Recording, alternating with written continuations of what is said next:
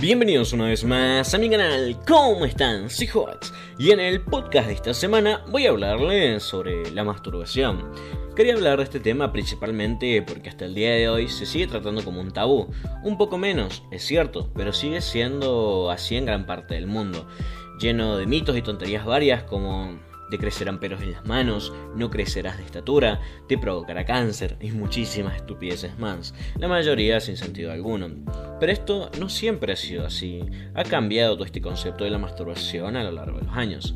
Y por cierto, si me escuchan un poco diferente es que estoy probando un nuevo micro, así que también déjenme en los comentarios cómo se me escucha. Y en la gente de Spotify, denle un follow, así sé que se está escuchando bien. Cuestión que en la antigüedad era un acto común personal y privado la mayoría de veces, pero jamás denigrante ni prohibido por ninguna ley. No está muy claro desde cuándo empezó a ser condenada y vista como algo perverso y amoral, pero de lo que sí estamos seguros es que en gran parte es culpa de la iglesia. Los mitos más antiguos de la Mesopotamia y Egipto hablan del dios Apsu, que nació del océano primigenio, creándose a sí mismo mediante la masturbación, saliva y lágrimas, y de esa forma dio vida a la Vía Láctea. Por eso no es nada raro que las reinas egipcias fueran enterradas hace más de 4.000 años con todos los objetos que necesitarían en el más allá, principalmente ropa, peines y sus dildos, también llamados consoladores aunque solo el rígido código de los espartanos condenaba la masturbación, el resto de los griegos la consideraban como un don de los dioses, puesto que el dios Hermes le enseñó a su hijo Pan, más conocido como Fauno, a masturbarse para aguantar el desdén de la ninfa Hecho. El fauno aprendió bien la lección, superó su dolor y transmitió la enseñanza a los primeros pastores de la Arcadia griega. La masturbación era común, bastante común entre hombres y mujeres, pero es importante también destacar que por más que haya sido un obsequio de los dioses, era considerada una actividad privada y muy personal, aunque como toda regla tenía su excepción. Por ejemplo, el filósofo Diógenes se levantaba la toga y se masturbaba frente al público en Agora, Obviamente el pueblo se sorprendía y las chicas, unas más, unas menos, se sonrojaban. Diógenes trataba de enseñar que todas las actividades humanas merecen ser hechas en público, que ninguna de ellas es tan vergonzosa como para requerir privacidad. De todas formas, aunque innovadora y audaz en todo su sentido su propuesta, sus contemporáneos no estuvieron de acuerdo y no fue secundada esta idea. También el famoso médico griego Galeo sostenía que la retención de semen en el organismo era peligrosa y causante de mala salud. Citaba al mismo Diógenes como ejemplo de una persona culta que practicaba el sexo y que también se masturbaba para evitar riesgos de retención. También hay algunos dramaturgos que mencionan los consoladores en sus comedias, mientras los artesanos representaban en sus jarras y cuencos la ciudad de Mileto para esa fecha, se había hecho famosa en todo el mundo del Mediterráneo debido al cuero que, con el que se confeccionaban sus consoladores, tanto así que Lisatra la heroína de la obra homónima de Aristófanes, se quejaba tristemente de la escasez de dildos. Para quienes no lo saben, Trata es una comedia que narra la historia de un grupo de mujeres que decidieron suspender las relaciones sexuales con sus maridos hasta que estos pusieran fin a la interminable guerra entre Atenas y Esparta para cumplir su objetivo. Echan obviamente de menos los buenos consoladores de Mileto confeccionados con piel de perro, sí, de perro. Y en fin, es una buena comedia, así que si pueden leerla, léanla. Encontrarán seguramente algo fácil. Y bueno, continuando con el curso de la historia, la masturbación cayó en desgracia en Europa con el inicio del cristianismo. Pero lo curioso es que la Biblia no hace mención alguna sobre la masturbación. A pesar de eso, los primeros padres de la iglesia se oponían a esta práctica, ya que cualquier tipo de sexo no productivo, no reproductivo, perdón, por ejemplo, Agustín de Hiponia, que nació en el 350 y murió en el 430 después de Cristo, una edad bastante corta, fue un obispo influyente de los primeros años de la iglesia cristiana. Enseñaba que la masturbación y otras formas de relaciones sin penetración eran pecados peores que la fornicación, la violación, el incesto o el adulterio.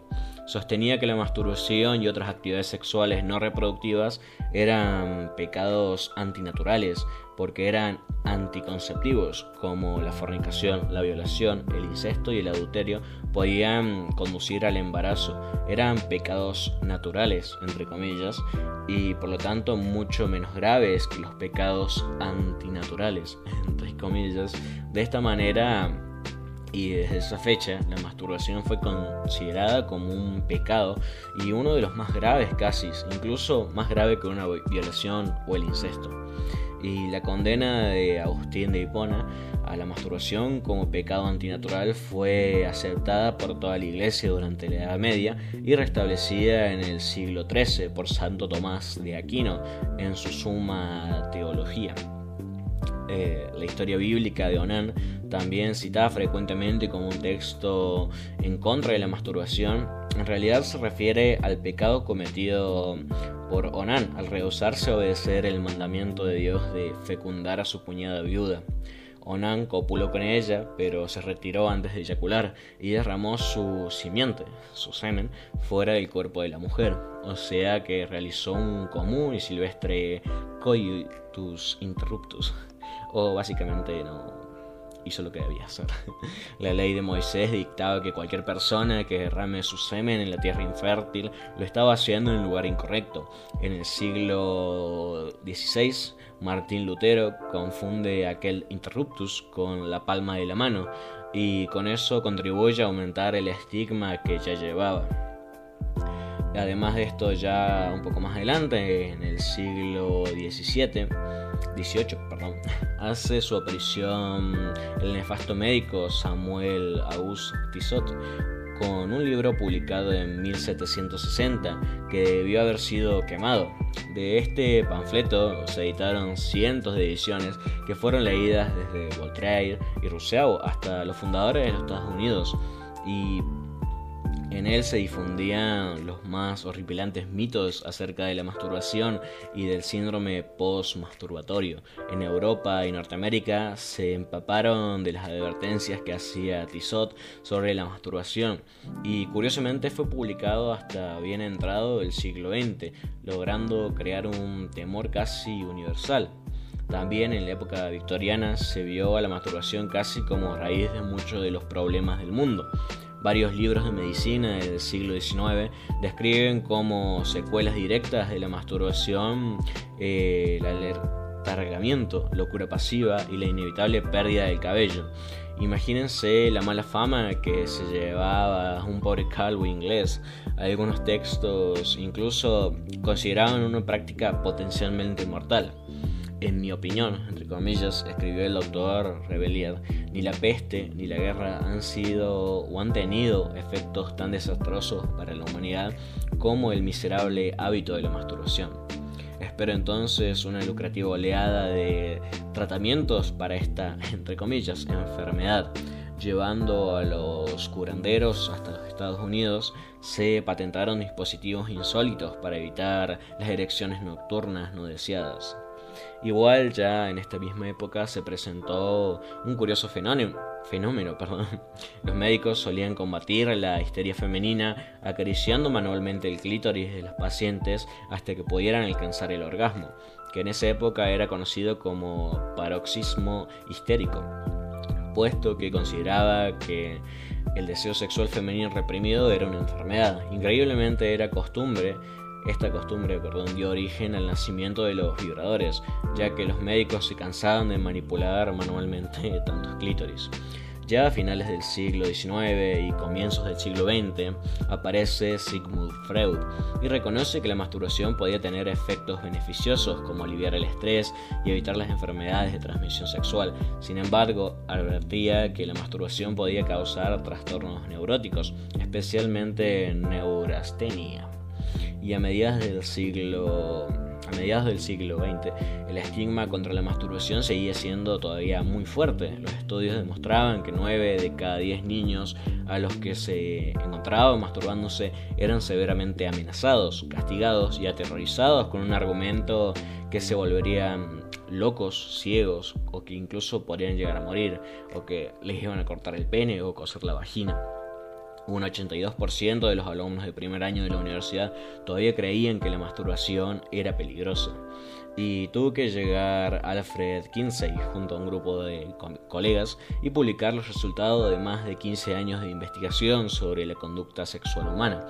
Una de las contribuciones más importantes de este trabajo fue precisamente considerar a la masturbación como algo normal y debilitar el estigma que rodeaba. Los resultados eran reveladores, ya que el 97% de los hombres y el 62% de las mujeres se habían masturbado alguna vez en su vida y habían alcanzado el orgasmo. Y es curioso porque los hombres, la sociedad, podían aceptar el informe de Kinsey sobre las actividades sexuales masculinas, pero no podían aceptar la dura realidad de las conductas sexuales de las mujeres norteamericanas. Fue como un shock, como un balde de agua fría al machismo, al enterarse o que les dijeran en la cara que una mujer podía masturbarse, tener orgasmo, tener sexo antes y fuera del matrimonio o incluso con otras mujeres. La iglesia levantó su voz de protesta en todo el país, sin siquiera echar un vistazo a leer el trabajo de Kinsey. El entonces carismático religioso Billy Graham escribió, es imposible estimar el daño que causa este libro a la ya deteriorada moral norteamericana.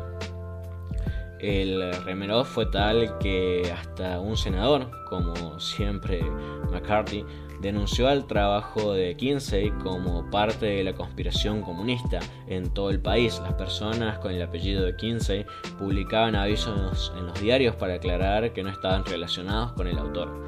Finalmente, y a causa del furor provocado, la Fundación Rockefeller retiró su apoyo al trabajo de la investigación de Kinsey, pero ya era muy tarde. La sociedad, al menos en el mundo occidental, se había despojado de los tabúes sexuales y los estudios llevados a cabo después de la muerte de Kinsey confirmaron sus conclusiones. Para la década de los 70, el 84% de los estudiantes universitarios ya no creían que la masturbación eh, les causaría inestabilidad emocional o mental.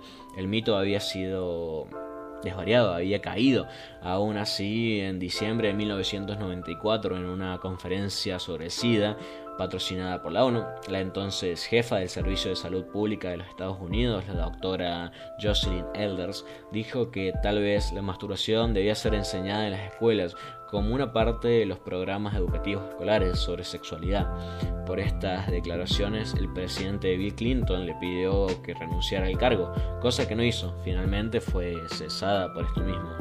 Y a pesar eh, de que la ciencia hace algunas décadas comenzó a tratar la masturbación como una conducta normal, hasta ahora las más prominentes instituciones religiosas se han negado a reevaluar los principios sexuales que la rigen desde hace más de 15 siglos.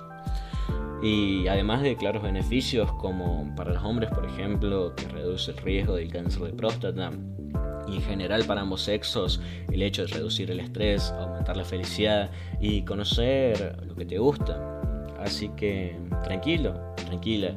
Si te sientes incómodo, ve probando de a poco, ve conociéndote y acepta que es algo natural. Y mm, como todo, si no abusas de ello puede ser hasta beneficioso para ti. Así que tranquilos y no tengan vergüenza. En tu intimidad puedes disfrutar todo lo que quieras. Y como ya sabes, así como a irme, también he de volver. ¡Chao!